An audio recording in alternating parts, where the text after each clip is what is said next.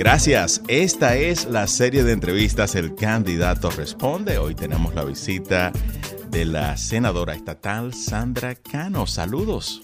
Muchas gracias, Tony. ¿Cómo están mis amigos oyentes el día de hoy? Muy bien. Muchísimas gracias por participar en esta serie de entrevistas para conocer más de los proyectos que estás trabajando y también las aspiraciones para el futuro.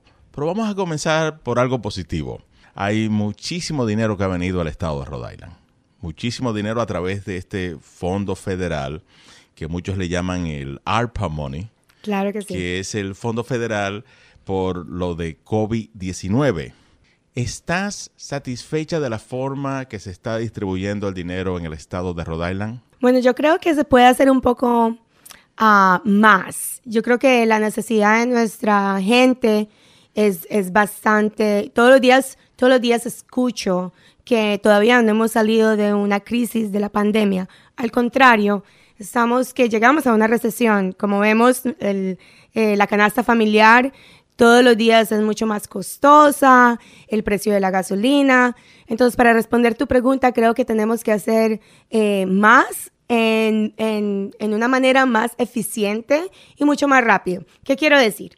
Eh, una de las iniciativas que eh, he tenido el honor de empezar a hacer el sponsor, como hacer la, la, voz de, de, la gente, es la situación del, del child care, del cuidado de niños.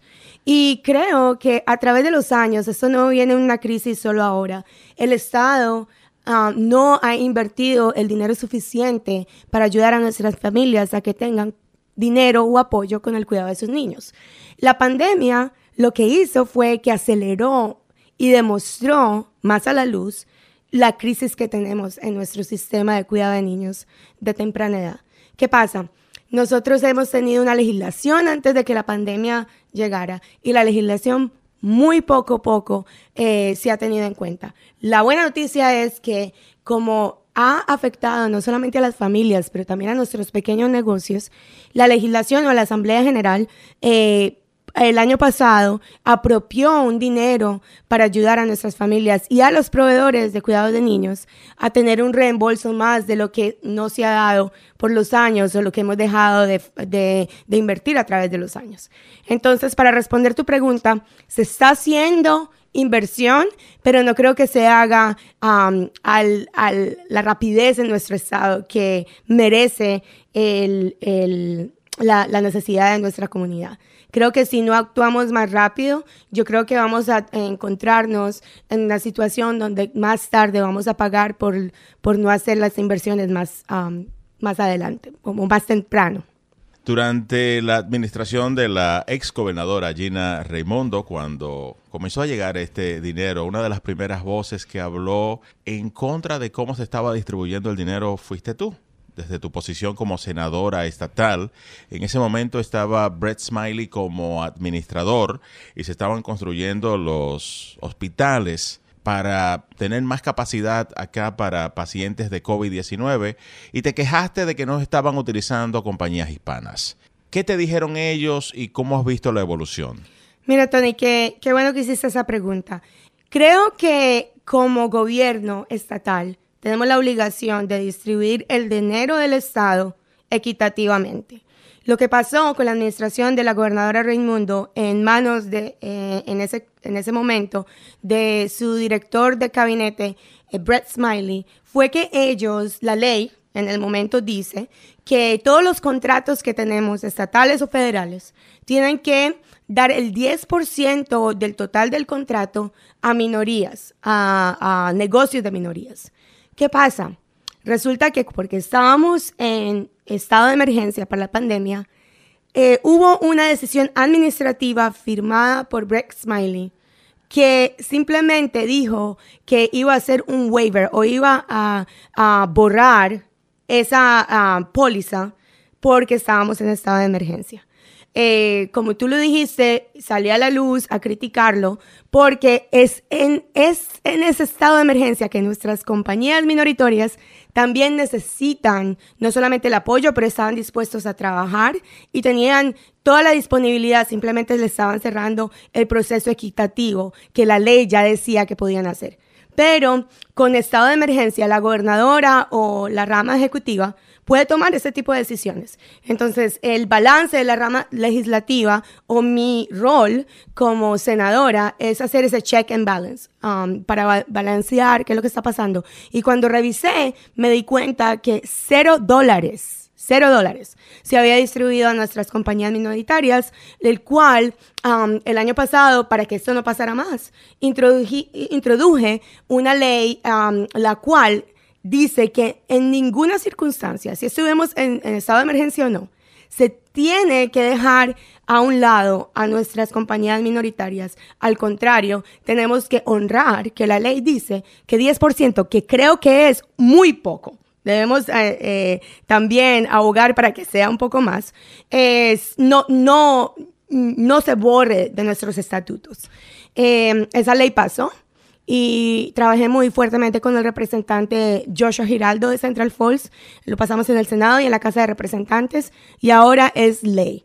O sea que ninguna administración eh, a través de, los años en Rhode Island va a poder quitar eh, ese, ese 10% eh, que esperamos, como te digo, que sea más, para ninguna minoría, para que tengamos un proceso equitativo, transparente y que nuestras compañías tengan la misma oportunidad que cualquier otro negocio en el estado de Rhode Island que esté certificado para recibir contratos estatales. En una entrevista que le hicimos a Brett Smiley acá en El Candidato Responde y le hablamos sobre este tema, él dijo que efectivamente en la primera fase no se invirtió dinero en compañías hispanas, pero que sí se hizo en la desconstrucción cuando se comenzaron a, a eliminar estos hospitales que se hicieron temporalmente. ¿Está satisfecha con la forma que luego se invirtió el dinero o no? Claro que no. Nunca es una excusa pasarnos por encima de la ley para dejar a un lado a, compañías que son calificadas y que tenían la, oportunidad y simplemente eh, tomamos la decisión en, la, parte ejecutiva de borrar e, es, esa póliza, que es una póliza federal y también estatal. Entonces, ¿qué te digo? No estoy satisfecha, pero yo estoy um, muy agradecida de que todos los grupos que apoyan a las compañías minoritarias se unieron para hacer que su voz ah, fuera escuchada, ¿verdad? Entonces eso fue una reacción, no fue intencional, creo que fue una reacción a sacar a la luz que se estaban haciendo las cosas mal. Pudimos haber hecho más y el día de hoy todavía digo que podemos hacer más. Por eso te digo, em, hubo un estudio de... Um, a disparity study, de, de desigualdad, disparidad, ¿verdad? Que se dio el año pasado, que por años estábamos esperando por este estudio. Um, salió en junio del año pasado y lo que este estudio dice es que por años el estado de Rhode Island no solamente no ha cumplido la ley del 10%, sino que ha dejado a un lado a las minorías de nuestro estado y solamente les ha dado el 2 o el 3%. Es una vergüenza porque estamos como estado quebrantando la ley. ¿Y qué pasa? Sin ese estudio no se pueden dar sanciones a las compañías que no están siguiendo la ley. Y um, estoy trabajando arduamente con, con la Oficina de Diversidad y Oportunidad del Estado para asegurarnos de que ya no haya una excusa y que sancionemos a las personas que por mucho tiempo han saltado la ley y no han tenido consecuencias. Entonces tenemos que enforzar la ley, ya tenemos el estudio, con ese estudio se pueden dar sanciones y penalizar a las compañías que no están haciendo las cosas como son. No podemos seguir dándole un... Um, un, una validez a personas que no están haciendo lo correcto. Eso fue con la administración de Gina Raimondo y esta actual administración de Dan McKee lo está haciendo mejor en cuanto a la inversión de compañías minoritarias y lograr ese 10%? Bueno, esa es una buena pregunta, Tony. Creo que la diferencia es que a través de los años, como he alzado mi voz como representante de nuestras compañías. Creo que al menos esta administración ha, tenido reuniones de colaboración para entender las frustraciones y creo que hemos llegado a empezar a ver avances pero todavía no estamos donde tenemos que estar. Em, quiero darle crédito al que el señor Tomás Ávila ha tomado eh, un poco de liderazgo para poder eh, escuchar mi frustración y hemos trabajado juntos y tengo dos proyectos de ley en este momento que están simplemente tratando de ayudar a que se pare esta injusticia con nuestras minorías. El proyecto de ley en el momento lo que hace es separar a las compañías minoritarias de las mujeres, porque en este momento el 10% esto es, es, en totalidad de mujeres eh, dueñas de negocio y minorías. Lo que pasa es que en el estudio en el que, que te hablé hace poco, en ese estudio se demostró que casi todo el porcentaje de eh, contratos se ha dado a mujeres, pero no mujeres de color. Entonces, eh, muchas personas han logrado em, tratar de, entender cómo hacer el sistema, cómo, cómo, cómo hacer el sistema. Entonces, eh, llega un, un hombre, em, sabe que tiene más oportunidad de tener más recursos o contratos si pone a su mujer como dueña de la empresa ella es simplemente en nombre de la dueña de la empresa y lo que estamos haciendo es hacer trampa en nuestro proceso de minorías ah, que reciben contratos. Entonces, al dividir las minorías con las mujeres, eh, mi propuesta hace que se dé 10% de minorías y 10% para las mujeres totalmente divididas y hemos tenido conversaciones y de pronto la administración no está de acuerdo con el 20%, porque dice que es un ah, objetivo bastante alto. Em, y mi argumento es, tenemos que hacer o tener una visión y, un gol, porque si no, siempre vamos a, sacar excusas de por qué no hicimos este gol. Entonces, estamos en conversaciones de mirar cómo podemos llegar a un, acuerdo y hacer un análisis de dónde estamos y, qué se ha hecho desde que em, el nuevo director empezó en la oficina. Y creo que las últimas em, estadísticas nos muestran que han llegado al 13%. Lo que no sabemos es si es el 13% y el 8% es de mujeres y el, el, el restante es solamente minorías. No sabemos ese breakdown. Entonces estamos trabajando para mirar cuál es el compromiso, pero sí queremos em, aumentar el porcentaje porque es, es, es, hora de hacerlo y ya hemos eh, dejado de que nuestras compañías no reciban eh, su, su dinero justo con estos contratos que se merecen.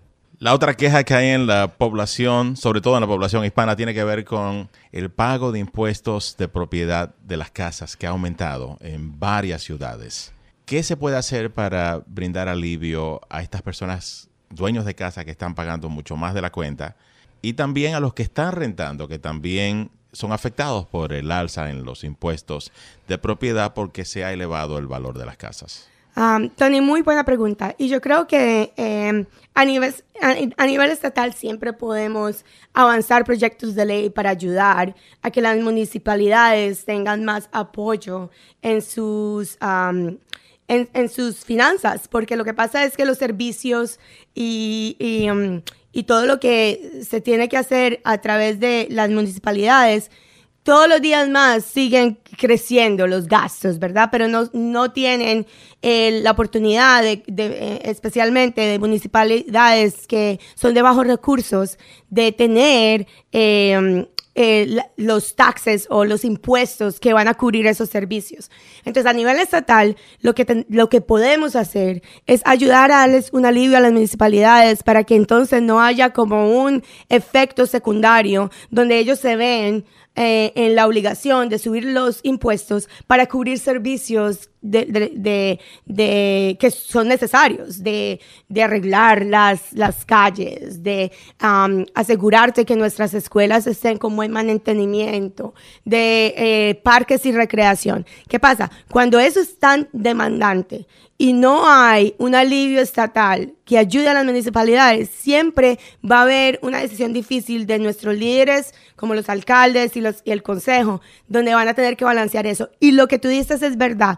No solamente afecta a las propiedades, a los dueños de propiedad, pero eso se traslada a que no tenemos rentas accesibles para nuestra para nuestras familias. Entonces, por eso hay una crisis en este momento de affordable housing, de tener accesibilidad no solamente a comprar casas, pero también a encontrar rentas que nuestras familias puedan cubrir con el dinero que ganan. Eh, como ya saben, ni siquiera hemos llegado al 15 a los 15 dólares. Estamos en camino, ya pasamos la ley, pero eso viene el próximo año. En esto es, gradualmente que estamos incrementando el salario eh, por hora. Entonces, no hay un balance y eso es lo que me preocupa, que pronto pueda haber una crisis o una recesión para nuestras familias. Ya lo vemos, ya se escucha y tenemos que hacer más. O sea que yo creo que a nivel estatal tenemos responsabilidad y no culpo muchas veces a nuestros líderes y, cuando vine del consejo, como sabes, tuve la oportunidad se ven en muy difíciles decisiones, eh, precisamente porque los residentes y su capacidad de pago no está ahí pero es un problema que tenemos que mirar y resolver. El Distrito 8 del Senado en la ciudad de Potoque, que representas, Sandra Cano, ¿puedes geográficamente dar una descripción para que la gente tenga una idea de esa ubicación en el estado de Rhode Island? Claro que sí. Um, muy orgullosa de representar el Distrito 8 de la ciudad de Pataque, que eh, tiene límites con Massachusetts. So, si ustedes eh, o los, los, oyentes van a... a Areboro. Entonces, eh, Pataque, la parte de Pataque que está en límites con Areboro, es, es, es el límite de mi distrito. También tengo una parte en límite con Sikon, que es uh, Countryside, en ese donde hay un, una casa de golf, donde es muy famosa para que uh, golf eh, Countryside, ¿verdad? Entonces eh, también estamos por ese límite. Y en la Armistice Boulevard, que es el boulevard donde hay un corredor de, de restaurantes y cafés. Em, ahí eh, mi distrito bordea hasta llegar al downtown de Pataque cuando llegamos al downtown de Pataque, entonces eh, cubre lo que es la escuela Tolman y um, en el borde con la ciudad de Central Falls. Entonces, em, al, tener el borde de la ciudad Central Falls, cubrimos la calle Broadway, todo lo que tiene que ver con eh, un distrito demasiado diverso donde tengo Darlington, Countryside, Pines Crest, todos esos son los eh, diferentes nombres de nuestros barrios, y en límites con Central Falls, con Seacon y con Attleboro. Bastante grande. ¿Cambió mucho con la redistribución que se hizo del censo? No cambió, para, para mi distrito no hubo mayores cambios, simplemente perdí un poquito de eh, mis constituyentes en la parte del distrito 3 del consejo, que es más por la Newport Avenue, más allá del Armistice Boulevard, como yendo para la iglesia de ah, San ah, Mateo pero de resto yo creo que casi, casi mi distrito no tuvo mucho impacto. ¿Y quiénes son en tu distrito tus representantes estatales y concejales? En el momento tengo tres representantes estatales que cubren mi distrito. Eh, tengo la fortuna de eh, tener a la representante Karen Alzate eh, como parte de mi distrito, la representante Leonela Félix como parte de mi distrito y la representante Mary Messier eh, ellas son las tres representantes que cubren mi distrito en el momento. Pero con la, eh, con, la redistricting, con la redistribución, de, de em, del census, eh, cambió el distrito y ahora voy a ganar una representante más. Y es la representante Katy Kazarian, que va a cubrir East Providence y Pataque. ¿Y concejales? ¿Cuáles son tus concejales? Buena pregunta. Mi concejal es el concejal del Distrito 2, Mark Wildingham, y uh, ese, es el, ese es el concejal que, que más cubre mi área.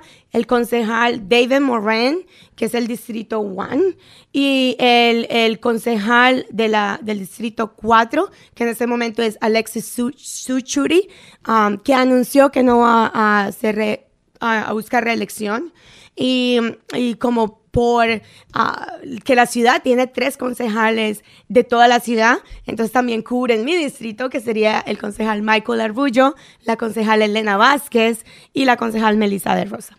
¿A quién está apoyando la senadora Sandra Cano para gobernador?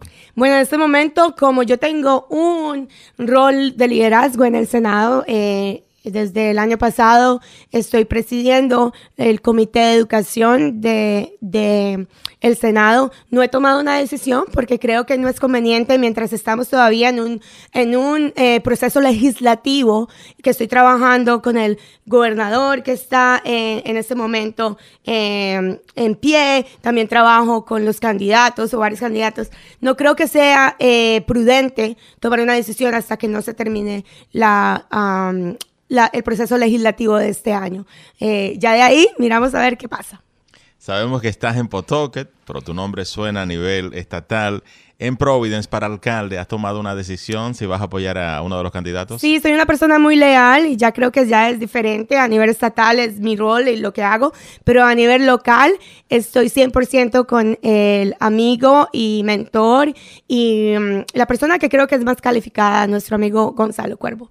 ¿Estás apoyando a algún otro candidato en otra posición? Claro que sí. Sea, ah, simplemente hay una posición de que yo puedo simplemente eh, tener un poquito de, seguridad y confianza. Estoy apoyando a James Diosa, mi, compañero, mi pareja, ah, para tesorero estatal.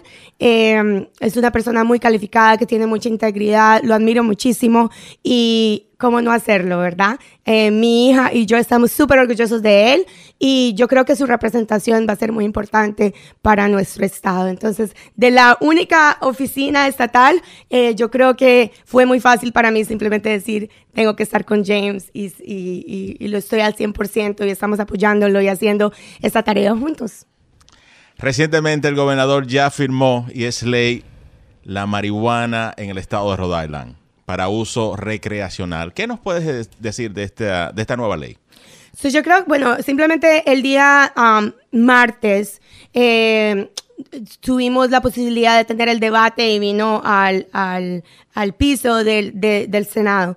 Lo que puedo decir es lo, que, lo siguiente, el senador Miller, Josh Miller de Providence, que ha sido el sponsor de esta ley, ha trabajado por más de 15 años en tener consensos y asegurarse de que la ley cubra eh, varias varias políticas que eran importantes para nuestra comunidad minoritaria y yo sé que la representante Félix de mi distrito fue una de las personas que ayudó a avanzar esta política donde incluyeron el aromatic expungement para personas que han sido afectadas o han sido eh, eh, ha tenido un récord criminal por vender a marihuana en el pasado, por posesión de marihuana, que por lo general afecta a nuestras comunidades de colores. Muy satisfecha de que esa póliza fue incluida en la ley. Um, que se pasó. Y segundo, creo que estamos en un momento donde ya 19 estados han legalizado la marihuana. Entonces estábamos, y, estábamos en, un, en un momento donde eh, tenemos que competir porque el mercado negro todavía va a seguir estando, ahí o, o iba a estar. Entonces, ¿por qué no tener ese ingreso de impuestos cuando ya se sabe que se está consumiendo para nuestro Estado? Estuve de acuerdo y voté por la legislación. Creo que es lo mejor que se puede hacer ahora. Y, creo y espero que el dinero que se recoja eh, sea reinvertido en programas para ayudar a la prevención y para educar a los jóvenes de eh, prevenir el uso o no y, explicarles el por qué es mejor que no lo hagan. Eh, ese, es, ese es mi punto de vista. Si eres favorecida con el voto de, de la ciudad de Pawtucket y eres eh, reelegida la posición de senadora estatal, ¿cuál será la prioridad de la senadora Sandra Cano en estos próximos dos años? Gracias, Tony, por esa pregunta. Primero, es un honor para mí tener el apoyo de mi comunidad y siempre he dicho que me han puesto ahí para ser la voz de muchos de que no han tenido voz por mucho tiempo. Mi objetivo es seguir apoyando y teniendo la voz para que nuestro em, Estado eh, a todos los niveles tenga eh, presente la diversidad y refleje la diversidad de nuestro Estado. ¿Cómo, cómo te puedo explicar un poquito a lo que me refiero? Eh, mi, mi prioridad política eh, siempre ha sido basada en la educación. y siempre va a ser mi prioridad número uno, porque creo que invertir en educación cambia el curso de vida de una persona, así como lo hizo para mí, eh, creo que es la oportunidad de cambiarlo para muchos de nuestros eh, niños que son el futuro de nuestro estado. Entonces, siempre voy a abogar para inversión en la educación. Eh, asegurarnos de que nuestro sistema educativo sea inclusivo desde temprana edad. Por eso trabajé muy fuerte este año para pasar, al menos en el Senado, que ya lo hicimos, una ley para incluir el, el Universal Pre-K. para incluir una unidad holística y empezar a hacer colaboración con los centros de cuidado temprano, de child care, con pre-K, para asegurarnos de que la industria tenga mucho más éxito y asegurar de que esas personas que están trabajando cuidando a nuestros niños empiecen a darle currículo desde temprana edad. Entonces, entrenamiento profesional para los staff también. Y, y, tenemos que seguir no solamente desde la temprana edad, pero también oportunidad de programas de después de, escuela, que es muy necesario que sigamos invirtiendo para asegurarnos de que nuestros niños tengan oportunidades de estar envueltos en, en, otras, um, en otras cosas y no estén en, en la calle o no, no se metan en problemas a temprana edad. Creo que es nuestra responsabilidad darles la oportunidad de invertir. La educación es mi prioridad número uno, pero con esto vienen muchas, muchas más, eh, que es para asegurarnos de que nuestras familias trabajadoras tengan un futuro seguro en nuestro estado y que sean escuchadas. Entonces, eh, quiero seguir trabajando en lo que vengo, ayudar a los pequeños negocios, inclusión, diversidad, tener una voz. Pero lo más importante es, y creo, presidiendo el comité educativo, tengo mucha responsabilidad de asegurarnos de que la inversión en educación siempre sea eh, número uno. Y ya en la parte final queremos conocer más quién es Sandra Cano, dónde nace. Sandra Cano nació en la ciudad de Medellín, en Colombia. Eh, estuve allá por 16 años. O sea, nací, crecí, eh, fui a la escuela en Colombia, todavía tengo ah, mucha familia en Colombia y vine a los Estados Unidos en el año 2000 eh, bajo un asilo político, un proceso bastante difícil donde mi papá fue eh, secuestrado en Colombia. O sea que vinimos aquí no por, por, porque quisimos, sino porque nos tocó. Al llegar aquí, el proceso de asilo político duró siete años. Por eso siempre, siempre soy una voz para nuestros inmigrantes, porque yo no olvido de dónde, de dónde vengo y creo que es importante demostrar que nuestra comunidad es trabajadora, que nuestra comunidad eh, contribuye a la economía de este estado y que no recibe los beneficios que mucha gente tiene mis, mis conceptualidad de que um, estas personas están tomando recursos y no pagan taxes. Es al contrario, pagan taxes y no toman ningunos recursos.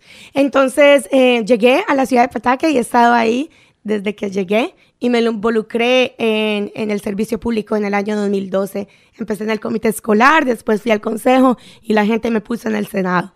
Eh, tengo una hija preciosa que amo, me encanta ser mamá, es mi mejor rol y tiene dos años y medio y comparto una vida súper bonita con mi compañero James Diosa y mis papás siempre han sido la base de, de, mis éxitos, creo. Y si no fuera con el apoyo de ellos, yo creo que no sería posible hacer o estar involucrada en todo lo que hago.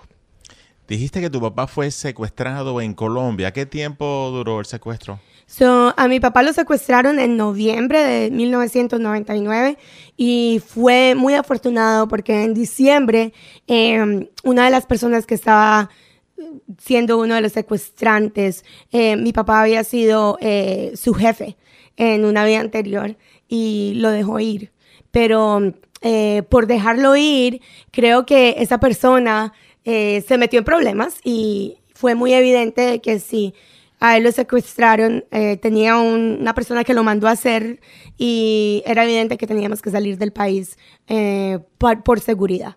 Mi papá trabajaba en una compañía de, de, una aerolínea y trabajaba en una parte rural cuando nosotros estábamos en la ciudad. Entonces, eh, la compañía cerró las operaciones en, esta, en este lugar turístico que se llama Capurgana y y ya, cuando él llegó a la ciudad, eh, fue que nos tocó simplemente dejar todo atrás y empezar de cero en un país desconocido, sin saber la lengua. Y bueno, ya gracias a Dios, yo creo que la enseñanza que mi papá y mamá siempre nos dio a, mí, a mis hermanos es que nos pudieron quitar o pudimos que dejar nuestras posesiones físicas, pero nos teníamos cada uno de nosotros y lo más importante es que por eso digo y creo tanto en la educación, que la educación es lo que nos ayuda a salir de situaciones así difíciles. Se pueden quitar todo, pero tu educación siempre va a estar contigo. ¿Y ha podido regresar tu papá a Colombia luego del secuestro? Sí, ahora las cosas son muy diferentes. Esto fue en 1999, todavía había mucha violencia, un, cartel que eh, es una historia un poquito oscura en nuestro país, que gracias a Dios ya se ha dejado un poquito atrás. Em, y después de que tuvimos un proceso, digo que para obtener la residencia fueron siete años, después de eso la ciudadanía se demoró más o menos como unos 14 años para regresar y pudo regresar después de 14 años y ahora es diferente la cosa, porque ya esos grupos rebeldes ya no existen, no fueron, um, eh, eh, gracias al presidente, fueron eh, acabados, por decirlo así. Todavía hay violencia, pero no en la magnitud que vivíamos en los 90. Sandra Cano, senadora Distrito 8 de la ciudad de Potoque. ¿Cómo puede la gente ponerse en contacto si quiere ser voluntario, quiere aprender más de lo que estás haciendo en el Senado? Claro que sí, tengo un sitio web, um, Sandra Cano for Rhode Island, y también en la página de Facebook, eh, senadora Sandra Cano. Ahí está mi información de contacto. Eh, también um, soy muy accesible a la comunidad. Mi número celular está ahí, es el 401 228 4557 401 228 4557 y lo que pueda ayudar estoy para su servicio. Muchísimas gracias a Sandra Cano, senadora estatal por el Distrito 8 de la ciudad de Pawtucket, por haber participado en esta serie de entrevistas El Candidato Responde. Gracias. Gracias, Tony, a ti y a tus oyentes. Un abrazo grande, cuídense y sigan positivos porque este año involúcrense en el proceso político. Es importante que sepamos a quién elegimos. Un abrazo y muchas gracias. Mantenga la sintonía, queda mucho más en Poder 102.1 FM. No se despegue.